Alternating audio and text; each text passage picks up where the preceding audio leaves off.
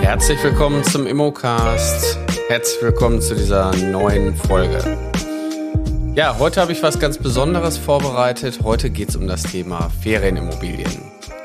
Ja, und der Podcast ist für Menschen, die sich für Immobilien interessieren, für Menschen, die Spaß haben, vielleicht in die Immobilienbranche einzusteigen. Und genau dafür mache ich halt auch den Podcast. Und ähm, ja, mein Name ist Carsten Frick. Ich bin Immobilienmakler seit ganz vielen Jahren, konnte schon eine Menge am Markt erleben.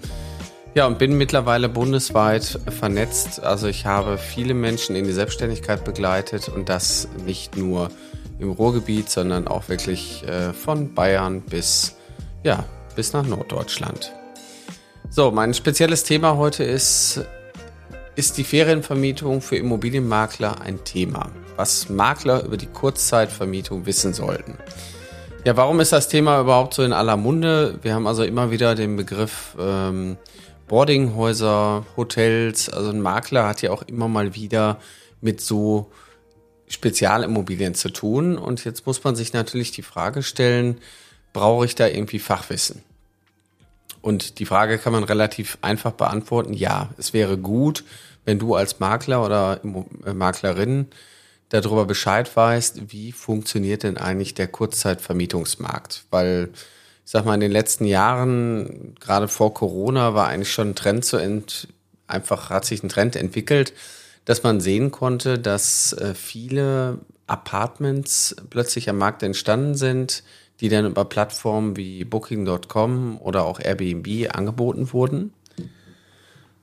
Und diese Umwandlung von Wohnungen hat natürlich äh, oftmals auch gerade in der Presse Kritik gefunden. Dann nimmt, nimmt man das Zweckentfremdungsverbot. Äh, Viele Städte haben das auch unterbunden. Die haben gesagt, bei uns in der Stadt dürfen kein, darf kein Wohnraum plötzlich zur Kurzzeitvermietung angeboten werden. Und äh, trotzdem passiert das aber häufig. Und ähm, sicherlich geht das in manchen Städten nicht, aber es gibt genügend Städte, wo der Trend einfach nicht abreißt, dass man Mehrfamilienhäuser nimmt und da Apartmenthäuser rausmacht. So, und genau das, ähm, diesen Trend oder auch diese Entwicklung, die habe ich selber auch mitgemacht. Ich habe 2019 mit dem Thema angefangen, habe mich natürlich vollumfänglich auch damit auseinandergesetzt und habe mir erstmal die Frage gestellt, ist das überhaupt ein Thema für mich? Als Investor will ich in dieses Thema einsteigen? Will ich mir das überhaupt antun? Und das Thema Antun ist schon äh, sehr ja, wohlwollend, weil da kommt natürlich auch eine Menge an Arbeit auf jemanden zu. Und im Grunde genommen ist es so, dass man bestehenden Wohnraum umnutzt. Also man kann das auch ganz legal machen, indem man den Wohnraum tatsächlich umwidmet, baurechtlich. Äh, dann hat man letztendlich eine ähm, Kurzzeitvermietung, sprich also eine Ferienimmobilie. So, und dieser Trend, äh, der bleibt also äh, fortwährend. Jetzt auch nach Corona ist er auch weiter gestiegen. Das heißt, die Leute die so in diesem Arbitrage-Modell einfach auf den Zug springen wollen und sagen, ich miete mir jetzt Wohnraum an, guck, dass der Mietvertrag für mich die Untervermietung mit einschließt und auch die Genehmigung zur Kurzzeitvermietung, dann kann ich ja idealerweise mit dem Eigentum anderer Leute auch Geld verdienen, indem ich es dann möbliere, ausstatte, ein Inserat schalte und quasi eine Ferienwohnung betreibe, obwohl ich gar nicht Eigentümer der Immobilie bin. So, als Makler oder Maklerin kann euch das erstmal an der Stelle treffen, wenn ihr in der Vermietung auch unterwegs seid, dass ihr plötzlich Kontakt kriegt mit so Menschen, die sagen, ich würde gerne hier ein Apartment anmieten, eine Wohnung anmieten und ich möchte ganz bewusst diese Wohnung als äh, Ferienwohnung oder Schrägstrich äh, Airbnb-Apartment weiter untervermieten. Bitte, lieber Makler, liebe Maklerin, besorgt mir so eine Immobilie und besorgt mir bitte auf jeden Fall auch die Genehmigung. Übrigens, die Genehmigung bei dem ganzen Prozess ist meistens das Schwierigste, dass äh, Eigentümer dann auch genehmigen und sagen, ja, sie dürfen auch meine Wohnung weiter vermieten und äh, da dürfen auch gerne alle zwei Tage neue Leute ein- und ausziehen. Jetzt gibt's natürlich auch immer Argumente, die dann, wo man dann eben sagt, Mensch, die Wohnung wird doch gar nicht so abgewohnt wie normale Wohnungen, nämlich äh, die wird ja viel mehr gepflegt, die wird ja dann auch alle zwei bis fünf Tage wird die von meiner Reinigungskraft, wird die gereinigt. Lieber Eigentümer, Sie brauchen keine Sorgen haben. Ähm, naja, ich würde sagen, jetzt aus der Erfahrung heraus kann ich sagen, mindestens einmal im Jahr muss die Wohnung auch gestrichen werden. Da gehen eine Menge Leute durch. Wir haben über 1000, ähm, 1000 Übernachtungen schon hinter uns und äh, erlebt haben wir wirklich alles. Also von wunderbaren, netten, herzlichen Gästen, Familien, die da waren und äh, Leute, die uns wirklich fast die halbe Bude abgerissen haben. Also auch da gibt es eine Bandbreite von bis. So, jetzt muss man natürlich wissen, ähm, wie der Markt da draußen tickt. Und der ein oder andere Investor, den ich auch getroffen habe, der hat sich mit dem Thema auch auseinandergesetzt. Ich bin auch noch in so einer ähm, WhatsApp-Gruppe für Kurzzeitvermietung, Ferienwohnung. Das heißt, dieses Thema ist halt gerade so äh, im Ruhrgebiet dann doch äh, in aller Munde. Und man wundert sich dann doch, wie viele Ferienwohnungen in Städten plötzlich entstehen. So, als Investor könnte man aber auch das ganze Thema ein bisschen größer spinnen. Das heißt, äh, die Kurzzeitvermietung ist natürlich auch in Mehrfamilienhäusern möglich. Und ähm, ja, da geht man natürlich dann her und nutzt äh, dann direkt die, das ganze Potenzial vom Haus, kann gegebenenfalls auch ähm, im äh, Keller Wäschereieinrichtungen und äh, ja, äh, Wäschelager einrichten. Also man hat natürlich den den Managementaufwand ein bisschen mehr kanalisiert und kann damit eben auch die äh, ganzen Strukturen so ein bisschen mehr in einem Haus zusammenfassen. Das haben wir, ich sag mal, in zwei Häusern in Essen auch gemacht und ähm, ich würde sagen, ich habe den ganzen Prozess von vorne bis hinten komplett automatisiert. Sowohl in der Kommunikation als auch in, der, in dem Reinigungsprozess, wo natürlich auch zwei Mitarbeiter den ganzen Tag mit beschäftigt sind wenn äh, der Checkout ist, die Wohnung wieder vorzubereiten am selben Tag, so dass zum 15 Uhr auch wieder ein Check-in passieren kann und die neuen Gäste anreisen können. Das heißt, in dieser kurzen Spanne wird in der Regel dann die Immobilie vorbereitet und dann kann die äh, Wohnung auch wieder neu bezogen werden. Ja, was sollte jetzt ein Makler oder eine Maklerin darüber wissen? Also erstmal prinzipiell gibt es die Möglichkeit, normalen Wohnraum illegalerweise, ich nenne es jetzt mal wirklich so, umzunutzen, dass man äh, hier eine Kurzzeitvermietung aufbaut und das gibt es in der Vermietung und auch im Kauf. Jetzt stellt sich ja daraus die Frage, ähm, ist denn so eine Immobilie mehr wert? Wenn dann plötzlich ein Eigentümer zu euch kommt und sagt, ja, ähm, also ich habe jetzt hier ein Mehrfamilienhaus, da sind äh, vier Wohnungen drin und im Dachgeschoss habe ich noch vier Apartments, die vermiete ich immer an Monteure. Übrigens das Thema Monteurszimmer ist dann tatsächlich nochmal ein eigener Markt. Also wenn wir jetzt von der klassischen Ferienwohnung mal äh, weggehen, dann äh, gibt es natürlich auch die Monteure, die immer wieder äh, auch Übernachtungsgelegenheiten suchen und gerne auf sowas ausweichen.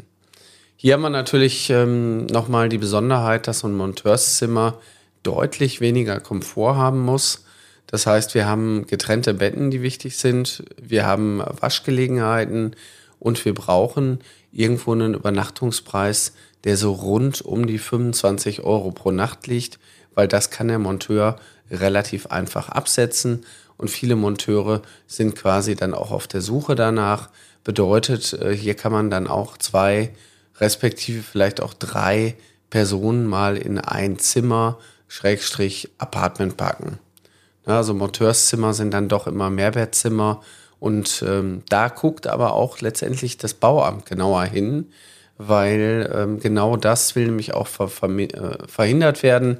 Das heißt, im Genehmigungsprozess auf, ein, äh, auf eine Beherbergungsstätte kommt halt das Bauamt und prüft genau, was haben wir denn jetzt hier? Äh, eine ganze Wohnung voller Stockbetten, wo am Ende, ich sag mal, die bulgarischen Helfer drin wohnen sollen. Also sprich, eine erhöhte Ansammlung an äh, Übernachtungsmöglichkeiten, um das Maximale an Leuten hier unterzubringen.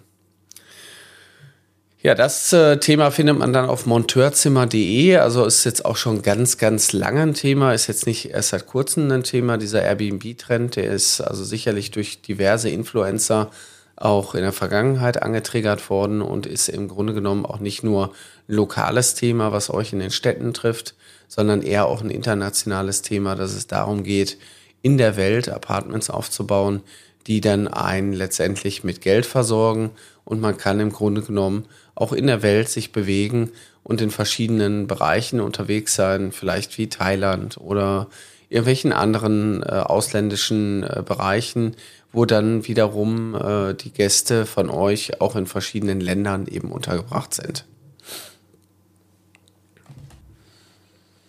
Ein weiterer Trend, der von meiner Seite auch zu beobachten ist, ist sicherlich ähm, in der Nähe von größeren Industrieunternehmen.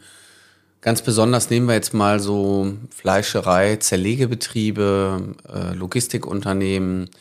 Da gibt's ganz häufig auch die Problematik, auch da Mitarbeiter unterzubringen. Hier geht's um eine dauerhafte Mitarbeiterunterbringung die ähm, über Monate gestaltet ist. Ähm, also ich habe in der Vergangenheit auch Häuser verkauft, die tatsächlich an so, ich sag mal, Beherbergungsstätten, Betreiber weiter verkauft wurden. Ja, also wir haben jetzt beispielsweise hier im Münsterland haben wir einen großen Logistikunternehmer, äh, der äh, gebaut hat und bei drei Prozent Arbeitslosigkeit kann man sich natürlich vorstellen, die brauchen Mitarbeiter, die werden sie nicht hier im Ort finden. Das heißt, die muss man irgendwo herholen. So, und wenn die irgendwo hergeholt werden, dann muss man diesen Mitarbeitern natürlich auch Beherbergungs-, Übernachtungsmöglichkeiten bieten, gegebenenfalls dann eben über Monate, so dass sie dann wiederum in ihr Heimatland auch zurückreisen können. Und diese Übernachtungsmöglichkeiten werden dann gegebenenfalls auch vom Arbeitgeber gesucht, bereitgestellt. Und hier hat sich natürlich auch so ein gewisser Graumarkt entwickelt, das heißt, es gibt ähm, Leute, die dann tatsächlich komplette Häuser kaufen. Denen ist wichtig, dass es genügend Bäder gibt. Denen ist wichtig, dass genügend Schlafgelegenheiten da sind.